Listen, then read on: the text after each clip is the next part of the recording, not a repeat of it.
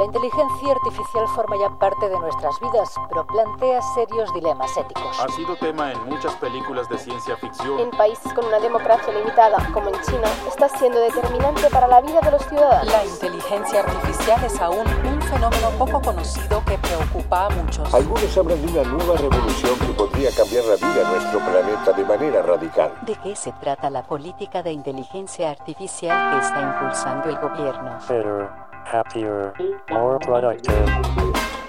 Desde la sala de redacción de La Tercera, esto es Crónica Estéreo. Cada historia tiene un sonido. Soy Francisco Aravena. Bienvenidos.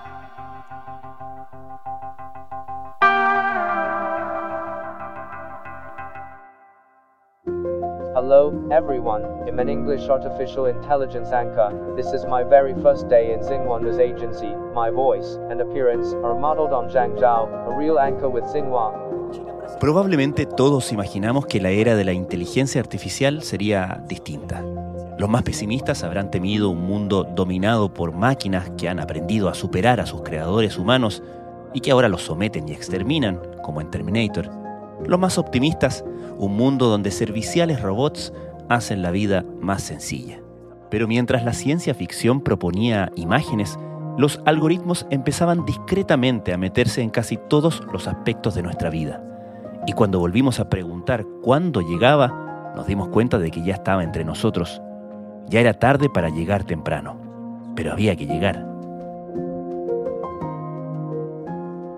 Mucho más que un tema de anticipación, tiene que ver con preocuparnos de una tecnología que ya está con nosotros en muchísimas cosas de las que hacemos a diario. Quien habla es Andrés Kuv, ministro de Ciencia, Tecnología, Conocimiento e Innovación, y con preocuparnos se refiere al trabajo que acaban de presentar para que sea oficializado por el gobierno, la Política Nacional de Inteligencia Artificial está totalmente metida en nuestras vidas cotidianas, en nuestras vidas que están también insertas en esta nueva revolución tecnológica, en las películas que nos recomienda nuestra aplicación favorita de películas, en aquellas aplicaciones que nos permiten movilizarnos en la ciudad, crecientemente en temas médicos y de salud. Se trata de una estrategia que busca ordenar el desarrollo mediante regulaciones y estímulos de esta herramienta, pero también tiene que ver con un punto fundamental, la educación en torno al tema. Tenemos que como ciudadanos comprenderla, comprenderla para empoderarnos con su uso y también para poder desarrollar nuevos usos, adoptarla adecuadamente, establecer regulaciones que nos permitan que el uso sea transparente, que evite sesgos, que pueda cada uno de estos algoritmos que se usa explicarse de tal manera de que cada uno de nosotros pueda comprenderla. El contar con esta hoja de ruta para el desarrollo y adopción de la inteligencia artificial ha sido tema para 26 países que, antes de Chile, han adoptado una estrategia al respecto. Sin embargo, tener una respuesta local a un fenómeno global era no solo posible, sino en buena medida inevitable. Con una comunidad experta en el tema, no solamente en la academia, sino que también en el mundo privado y crecientemente también en el sector público, era absolutamente abordable elaborar una política de inteligencia artificial. Tenemos todas las capacidades para elaborar una política nacional, como lo han hecho 26 países, y donde además hay una brecha en el hemisferio sur. No solamente del desarrollo y la adopción, sino que gran parte de los temas regulatorios provienen del hemisferio norte. Y también es necesaria tener esa mirada propia del hemisferio sur, de la idiosincrasia nacional, en cómo vamos a abordar esto, porque es muy distinto cómo lo abordan distintos países y tiene que ser necesariamente abordado desde las convicciones propias de un país pero existe el riesgo de que un sistema desarrollado para fines médicos pueda ser utilizado, por ejemplo, por las fuerzas del orden sin ningún tipo de supervisión. Empresas como Amped utilizan la inteligencia artificial para el análisis de vídeos. El objetivo es identificar a los responsables de atentados terroristas, actos violentos o accidentes, un uso que aún no está suficientemente regulado y que puede llevar a la vulneración de derechos civiles. Y de esos 26 países hay alguno en particular o algunos en particular que sean mejores modelos a seguir para nosotros considerando circunstancias de base? Es que son todas bien distintas y conviene repasarlas brevemente. Por ejemplo, en China es totalmente productiva y se basa en el principio que tú esencialmente tienes a tu disposición los datos de las personas. Entonces es una política muy orientada hacia los aspectos productivos, muy orientada hacia la aplicación y tomando en cuenta que las personas están dispuestas a compartir sus datos. En Francia, por ejemplo, ocurre algo muy distinto, porque los temas principales no son de desarrollo, sino que son regulatorios, justamente para proteger las libertades personales, para proteger la privacidad de las personas. Entonces, realmente cada una de las políticas son muy distintas y por eso es que es tan necesario tener una propia. Y nosotros creemos que aquí logramos un buen balance, donde hay eh, lo que llamamos factores habilitantes, también uso y adopción, pero también un capítulo importante sobre temas regulatorios, sobre temas éticos, sobre el impacto socioeconómico. Entonces yo te diría que una tecnología de esta naturaleza que se involucra tanto con las personas tan íntimamente, necesariamente tiene que ser construida desde la idiosincrasia nacional. Un desafío a afrontar según las organizaciones que estudian los límites éticos de la inteligencia artificial. ¿Cómo se hace cargo la política de inteligencia artificial de lo que podríamos definir como problemas de base de la sociedad chilena, digamos? Por ejemplo, la brecha educacional, la brecha de acceso a las tecnologías y de educación en torno a esas tecnologías, cosas que probablemente fueron muy patentes con el tema de la pandemia y las clases online y todo eso que mostró contrastes muy dramáticos.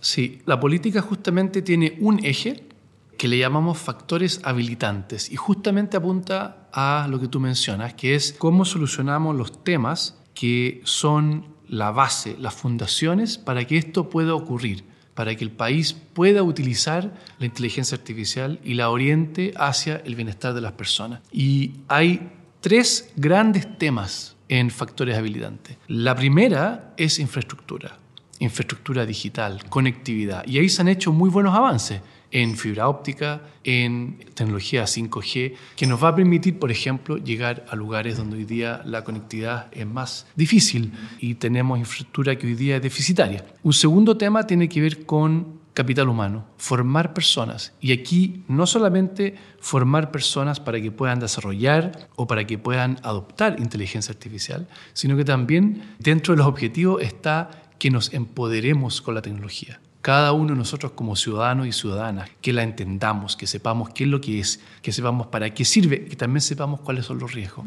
Y tiene un tercer elemento este capítulo de factores habilitantes que son los datos. Y en ese sentido hay recomendaciones claras en la política, por ejemplo, avanzar en, en la ley de datos personales, por ejemplo. Pero también, en cuanto a datos, darnos cuenta que nosotros como país tenemos acceso a datos distintos. Hablábamos recién de China de por qué en China la inteligencia artificial ha podido desarrollarse y masificarse. Primero porque el volumen de datos es gigantesco y ese volumen de datos viene de las personas que están dispuestas a ceder esos datos personales. En Chile la situación es súper distinta. Tenemos una población pequeña y somos más bien reticentes a compartir nuestros datos personales. Pero tenemos datos por ejemplo, de los observatorios en el norte. Podemos generar datos de cambio climático y son conjuntos de datos que también nos permiten desarrollar herramientas de inteligencia artificial que después se pueden usar para otras cosas, pero ahí están los conjuntos de datos que permiten hacer pruebas. Entonces, por eso es que es tan importante lo que hablábamos hace un rato de la idiosincrasia, ¿no? No vamos a poder hacer lo que hace China, por volumen y por disposición pero nadie más tiene la cantidad de datos astronómicos que tenemos nosotros.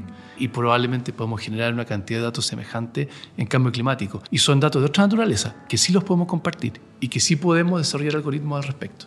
Entonces, yo te diría en esos tres ámbitos, claramente un énfasis en mejorar conectividad, claramente un énfasis en formación de personas y un énfasis en datos personales, pero también que provengan de otras fuentes. Ya que menciona el tema de los observatorios, ¿qué otros elementos le dan una oportunidad a Chile si hace bien este trabajo de desarrollar una estrategia coherente en torno a la inteligencia artificial? Quizás con un ejemplo, ¿ah? nosotros vamos a tener en Chile en funcionamiento en los próximos años este telescopio que está cerca de Tololo, que se llama el Vera Rubin. Este es un telescopio sinóptico que escanea el cielo y lo escanea completo cada tres días. Y lo escanea para hacer una película del cielo y para alertar sobre fenómenos inusuales que ocurren en el cielo, comparando la última fotografía con las fotografías anteriores. Para hacer eso, con la cantidad de estrellas, galaxias y cuerpos celestes que hoy día son visibles desde la eh, región de Coquimbo, es necesaria la inteligencia artificial. Es necesaria entrenar algoritmos para que puedan detectar fenómenos nuevos. Y eso se necesita hacer con equipos de personas y de infraestructura que sepan realizar esa tarea de cómo detectar un evento nuevo en relación a lo que ha pasado en ese lugar del cielo en días, meses o años anteriores. Y eso se hace a través de inteligencia artificial. El observatorio licitó internacionalmente a aquellos que van a ser lo que se llaman los brokers de datos. Y uno de los adjudicados es un grupo chileno que se llama Alerce, que está constituido por el Data Observatory, por el CMM de la Universidad de Chile y por el Milenio de Astrofísica. Ese es un ejemplo de cómo la inteligencia artificial se puede aplicar directamente a un tema donde en Chile tenemos una ventaja comparativa y donde con toda seguridad desde ahí van a surgir personas que van a emprender, van a surgir innovaciones en cuanto al uso y desarrollo y también de la adopción de inteligencia artificial que probablemente se van a poder usar después en otros ámbitos que no tiene que ver con la astronomía. Y esa es una manera de cómo una ventaja comparativa que es la astronomía se combina con la inteligencia artificial y abre espacios de innovación y emprendimiento que con toda seguridad van a tener repercusiones en otras áreas.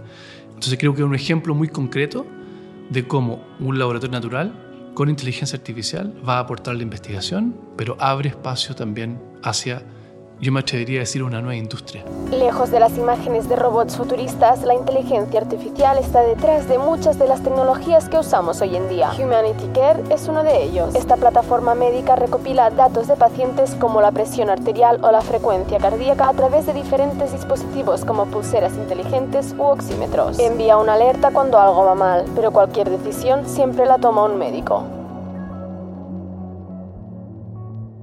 Hablamos de regulación, ¿qué otros instrumentos tiene concretos el Estado para dirigir el desarrollo o marcar la cancha ¿no? en términos del el desarrollo de la inteligencia artificial en cuanto Estado?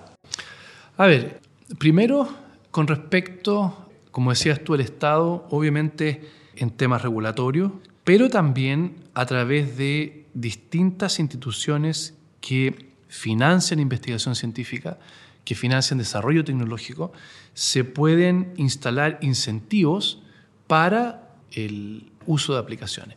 Ejemplos de esto son la Agencia Nacional de Investigación y Desarrollo, que tiene focalización de algunos instrumentos para inteligencia artificial o revolución tecnológica, si tú lo quieres poner en términos más generales.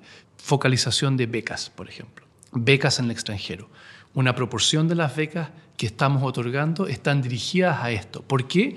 Porque en Chile todavía no tenemos esa masa crítica, esos programas de doctorado que sí están surgiendo, pero que necesitan fortalecimiento y que se pueden fortalecer con personas formadas afuera. Lo mismo con algunos instrumentos de investigación científica, lo mismo con equipamiento.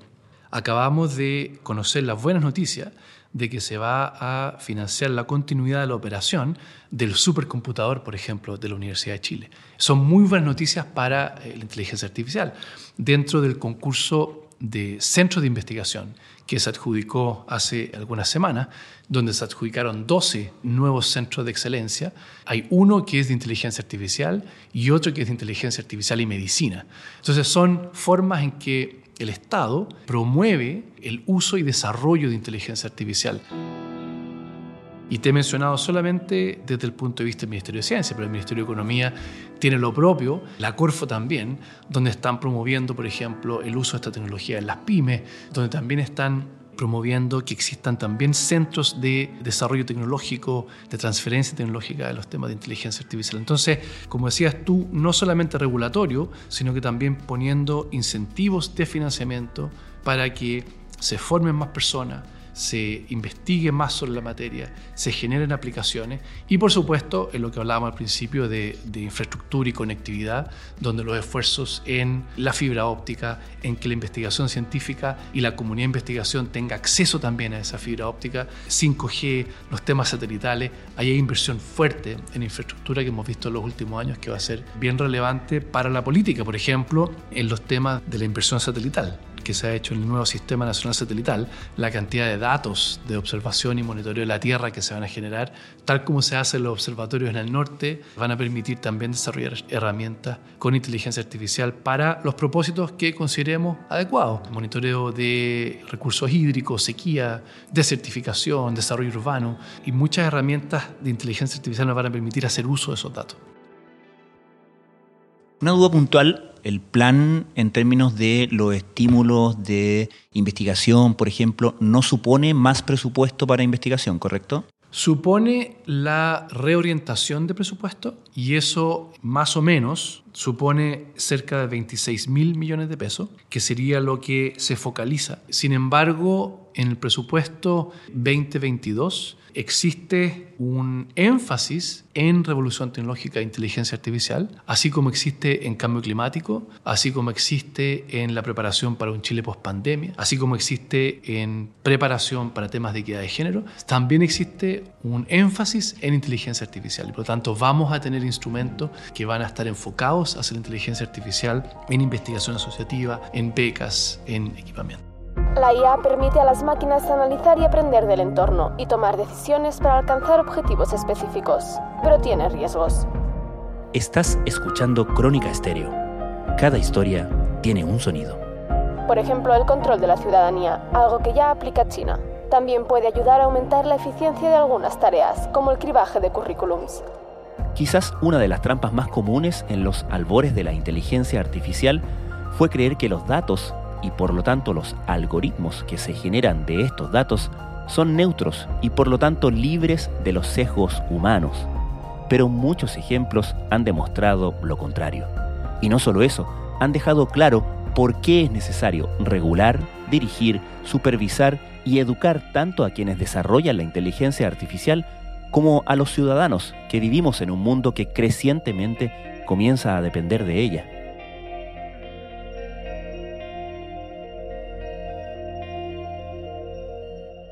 Los derechos humanos más fundamentales, los que están consagrados en, nuestra constitución y también en, los, en los tratados internacionales, se pueden ver afectados por un mal uso de la inteligencia artificial, incluso por a veces consecuencias inesperadas. O sea, no es que yo diseñe un sistema pensando que va a tener un mal uso, pero puede haber efectos que afecten nuestro derecho a la privacidad, a la no discriminación, a tener un trabajo, derechos más fundamentales que podamos tener se pueden ver afectados. Entonces, en ese sentido es importante una implementación cuidadosa que considere estas dimensiones en una estrategia.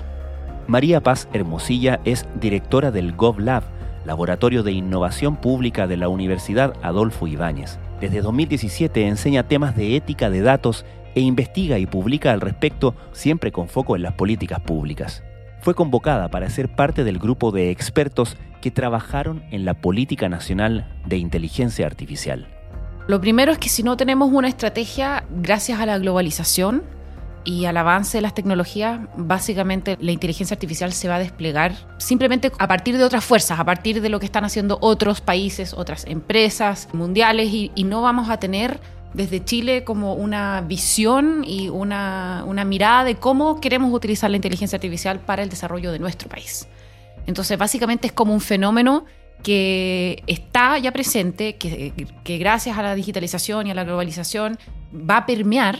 Y entonces si no hacemos una estrategia y no decidimos cómo queremos utilizar la inteligencia artificial, básicamente se va a desplegar de la forma que otros quieren y no como nosotros queremos y para los fines que nosotros queremos. ¿Qué hemos visto que pasa en la experiencia, por ejemplo, de otros países que quizás están más adelantados en esto, cuando no se introduce esta variable en el desarrollo de sistemas de inteligencia artificial? Hay temas diferentes. Hay temas, por ejemplo, de, de, transparencia, de saber cómo se toman las decisiones. Por ejemplo, en España hay un sistema del gobierno que otorga subsidios del bono eléctrico para personas que no pueden pagar la cuenta de la luz y se toma mediante un sistema automatizado. Y ese sistema no es transparente. Entonces, en la Fundación Cibio en España hubo personas que decían, oye, yo tengo derecho a este bono, a este subsidio, y, pero me están denegando el subsidio y no entiendo por qué. Hay ciertas prestaciones, decisiones que afectan tu calidad de vida y que hay un sistema detrás que tiene algoritmos o inteligencia artificial, entonces tú debieras poder entender por qué, por ejemplo, se te rechaza un bono. Conocimiento profundo, toma de decisiones, sustitución del hombre en tareas pesadas o repetitivas. La inteligencia artificial puede facilitar mucho la vida a la humanidad, pero también conlleva serios riesgos. Un crédito también. Existen sistemas automatizados de, por ejemplo, evaluación de crédito, en donde uno quisiera saber que el crédito se rechazó por las razones correctas, ¿no es cierto? Esos son casos importantes. Eh, otros casos relevantes son el tema del reconocimiento facial.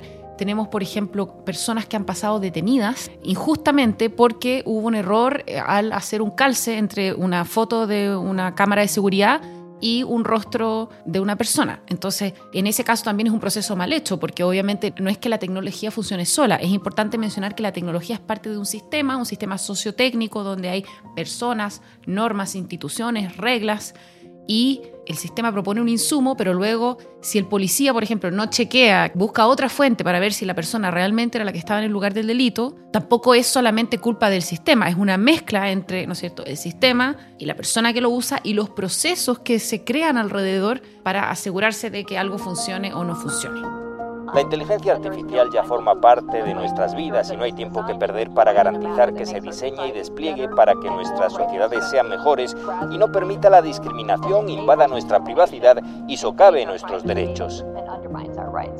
Estamos detectando enfermedades, eh, todo tipo de enfermedades, que eso es muy bueno también porque puede ayudar, a, por ejemplo, a mejorar los diagnósticos, aumentar la cobertura de ciertos exámenes que la gente no puede llegar porque faltan especialistas, pero obviamente que también tenemos que hacer estos sistemas entonces de la manera más responsable posible, porque si participan en toma de decisiones importantes, entonces necesitamos que funcionen. Aquí yo creo que el mejor ejemplo son los medicamentos. No es llegar y poner un medicamento en el mercado, ¿no es cierto? Porque obviamente puede tener efectos secundarios, porque prometen tratar una enfermedad. Si vamos a usar un medio un dispositivo o una tecnología, en este caso un sistema de inteligencia artificial, para resolver un problema importante, por ejemplo en salud, ¿por qué no debiéramos tener los mismos cuidados que le exigimos a otros productos que son importantes? Los autos. Tampoco es llegar y poner un auto en el mercado. Tienes que pasar por chequeos. ¿Por qué? Porque te pueden chocar, porque es un medio para transportarse, etc. Los medicamentos, los juguetes, la industria aeronáutica. Entonces, estamos poniendo ahora inteligencia artificial en muchos procesos. Es importante que la inteligencia artificial sea capaz de adecuarse, eh, tener estándares de calidad y respetar también los derechos de todas las personas. Un informe de la ONU advierte de que muchas empresas han adoptado ya la inteligencia artificial sin introducir salvaguardias que eviten la discriminación y otros prejuicios.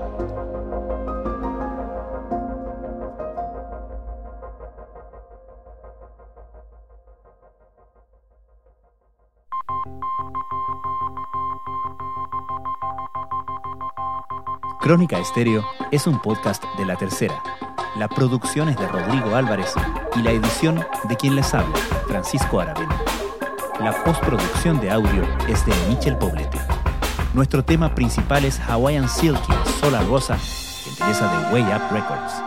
Los invitamos a encontrarnos mañana en una nueva entrega de Crónica Estéreo.